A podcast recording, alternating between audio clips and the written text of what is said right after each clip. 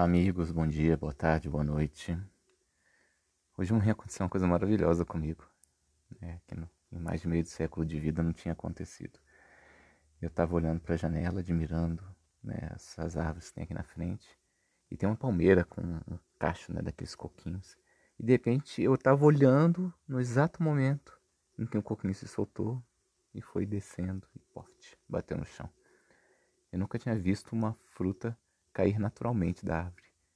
Né? E eu estava num momento justamente de agradecimento, né? de, de falar, né? obrigado, Senhor, pelo céu, pelos pássaros ali, por aquelas árvores, né? por eu estar em pé, por eu estar podendo fazer aquilo ali. Obrigado pelas minhas dores, porque me fazem pensar melhor. Obrigado pela, pela doença que estou passando nesse momento, que me ajuda também a refletir. Agradecendo por tudo, né? todas as coisas boas e todas as coisas ruins da minha vida. Né? E até parece estranho, né? Agradecer pelas coisas ruins. Mas é isso que eu queria falar hoje, né? Sobre o, o poder que a prece tem. Tem um trecho aqui que eu participei de um grupo que estava lendo isso há pouco tempo. Mateus 7, 7 a 11, né? Do, do, da Bíblia. E que é muito interessante sobre isso, se a gente parar para pensar. Olha só, vou ler só um pedacinho aqui, né? Pedi e receberás, né? Buscai e achareis. Batei na porta e ela se abrirá. Porque todo que pede, recebe. Quem procura, acha. E a porta se abre para todo que bate. E aí completa com uma coisa interessante que tem a ver com isso que eu estava falando. Qual é o homem entre vós que, quando, que dá uma pedra quando o filho lhe pede pão? Ou dá um, uma serpente quando o filho lhe pede peixe? E se a gente, sendo mal do jeito que é, né, se vós, vós, né, estou lendo aqui, né, sendo maus como sois, sabeis dar coisas boas aos seus filhos, quanto mais forte então seu Pai que está nos céus vai dar coisas verdadeiras e boas quando você vos pedir. Então aí Mateus resumiu tudo, tá? Pedi e obtereis, buscai e achareis, batei e a porta se abrirá. É, assim, e, e, por isso que eu agradeço pelas dores, né, pela doença, por tudo, porque é, se eu pedir alguma coisa e me veio uma doença, é porque aquilo é resposta. Né? E a gente pega e vamos traduzir para nossa vida normal. Né? Como assim, né? Doença e resposta para quê? Que diabo é isso? Né? é, a gente tem um filho e chega da escola falando: ai pai, essa escola é muito chata, essa escola é muito difícil, não quero estudar. Né? O que, que você fala? Não, filho, tudo bem, fica aqui em casa. Né? precisa ir para a escola, não. Qual o pai que faz isso? É, você e fala, não, filho, você vai para a escola. Aí o filho chora, o filho bate pé, ele reclama, mas ele vai para a escola. Porque afinal ele é uma criança e você está mandando ele para a escola. Né? Do mesmo jeito o filho chega para você e fala, ah, pai, quero comer né, um sorvete de cinco bolas. Né? Você está chegando em casa na hora do almoço e passa uma sorveteria, tem um sorvete lindo de cinco bolas ali, né? criancinha de 7 anos de idade, cinco bolas, você sabe o que vai caber naquela barriga, né? Vai caber uma e depois não vai querer almoçar. Então, o que, que você faz? Não, meu filho, não vou te dar esse sorvete, porque você tem que almoçar. Mas não quero almoço, eu quero sorvete. Sim, mas você vai ter que almoçar, porque é o melhor para a sua saúde. Né? Então, é, Deus sabe muito melhor pra, do, do que a gente, o que, que a gente precisa. Então, se Ele trouxe uma doença, se Ele trouxe uma dor, se Ele trouxe um, um momento de desespero, é porque nesse momento a gente tem que parar e tentar aprender algo com aquilo. E aceitar, né? Até porque a gente tem duas escolhas, né? A gente pode sofrer, né? Aceitando, a gente pode sofrer sem aceitar. Né? Porque no mundo a gente tem, todo mundo tem dores. Agora o sofrimento de ficar né, continua, continuamente sofrendo, sofrendo e sem largar o sofrimento, aí acaba sendo uma escolha nossa. Né? A gente tem que, por mais que seja possível em algumas questões, em alguns momentos deixar de sofrer, a gente tem que parar e falar, bom, ok, estou sofrendo, é dor. Olha para frente. O que que eu posso fazer a partir de agora? Se olhar para trás dói, então olha para frente. E aí que vem o poder da oração. Né? Quando o Mateus fala aqui, né, traduzindo as palavras de Jesus, pedi e achareis. Né? O que, que a gente pode pedir na oração, gente?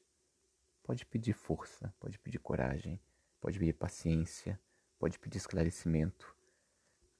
E qualquer dessas coisas que você pedir, você vai receber. É uma coisa que acontece muito, né? Que a gente é, às vezes pede na oração uma dor, pede na oração, oh, uma dor, ó. pede na oração dinheiro, pede na oração para acabar a dor, pede na oração para ganhar alguma coisa, pede para conseguir um emprego, conseguir uma melhoria, para mudar a cabeça de alguém. Né?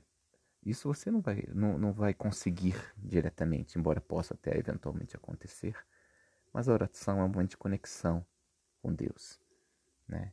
Então, o que você vai pedir sempre né, que você vai receber vai ser essas coisas imateriais. Eu estou morrendo de dor. Eu peço para acabar a dor. A dor pode continuar. Mas eu vou, se eu pedir coragem para passar aquela dor, eu vou tá mais forte. Se eu pedir força né, para o meu corpo, meu corpo vai ficar mais forte. Até porque isso já foi provado. Já mencionei aqui em alguma alguma dessas ah, falas, né, que num estudo lá de, acho que de Harvard, não sei, que eles fizeram essa, essa análise e viram que meditar, orar e ter contato com a natureza, com esse sentimento de, de gratidão profundo, de contato profundo consigo mesmo, né, e refortalece o seu sistema imunológico. Então a oração sim pode fortalecer, fortalecer esse sistema imunológico, mas com certeza de maneira, isso acontece devagar, né? Ela vai fortalecer seu sistema e você vai se curando. Agora, imediatamente, se você reza, você pode sentir um alívio, você pode sentir coragem, você pode sentir força para vencer aquelas coisas, pode sentir esperança que aquilo vai passar, porque vai passar. Tá? E nesse momento você está sem esperança, quando você reza, você sente, ah, vai passar, graças a Deus vai passar, porque vai passar. Então, isso que eu pedi e obtereis, que Mateus fala, que Deus, Jesus fala, né, através das palavras de Mateus. Mas Mateus fala mais, né? Pedi, obtereis, buscai e achareis. Olha só que profundo, gente. Se você procurar o mal, você vai achar. Se procurar o desequilíbrio, você vai achar. Se você procurar dor, você vai achar.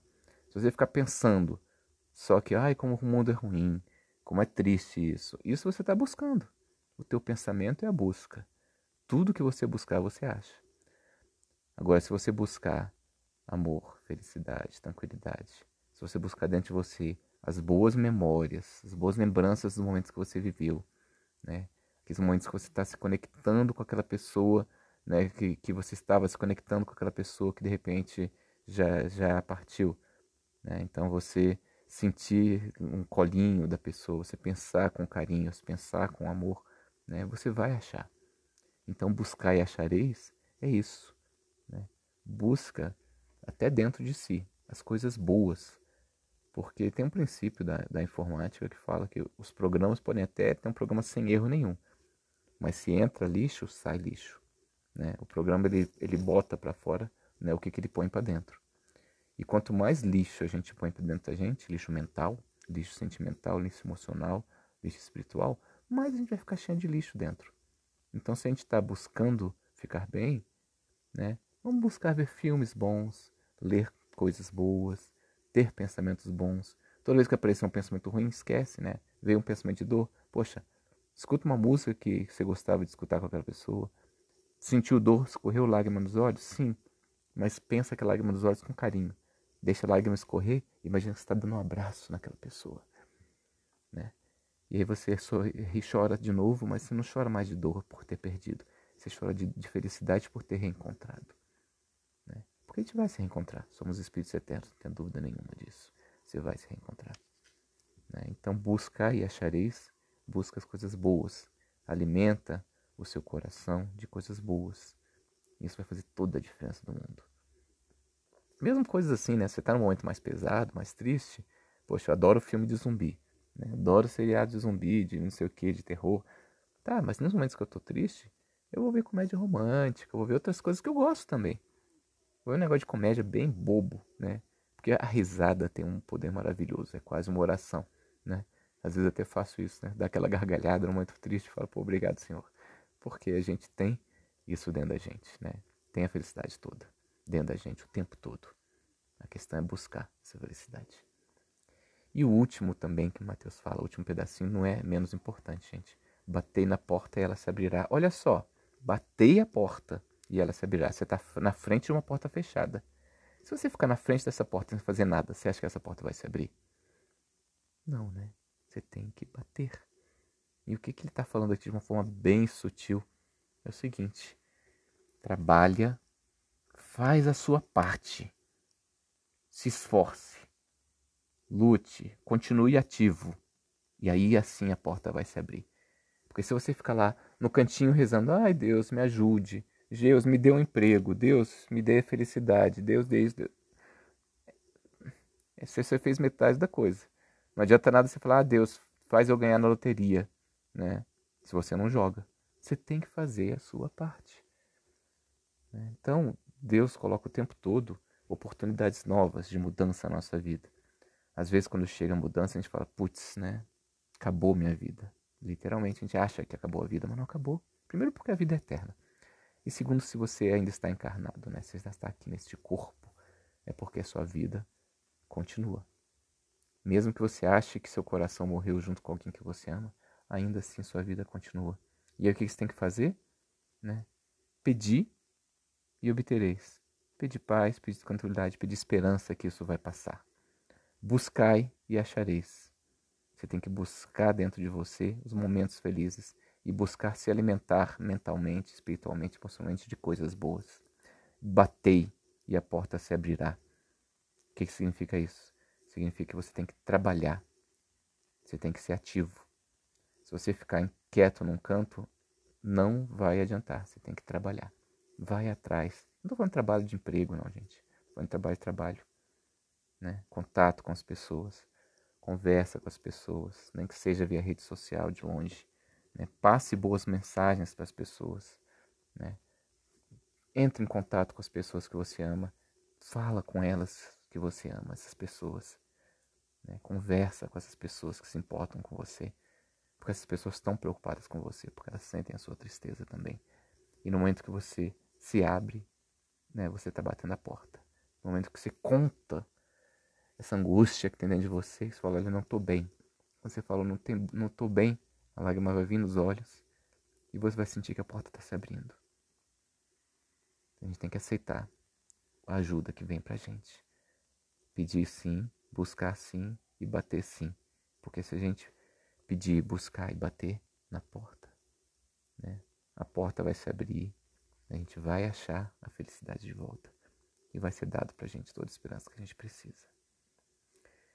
E é isso que a oração traz pra gente essa felicidade, essa tranquilidade. Obrigado, gente. Um abraço.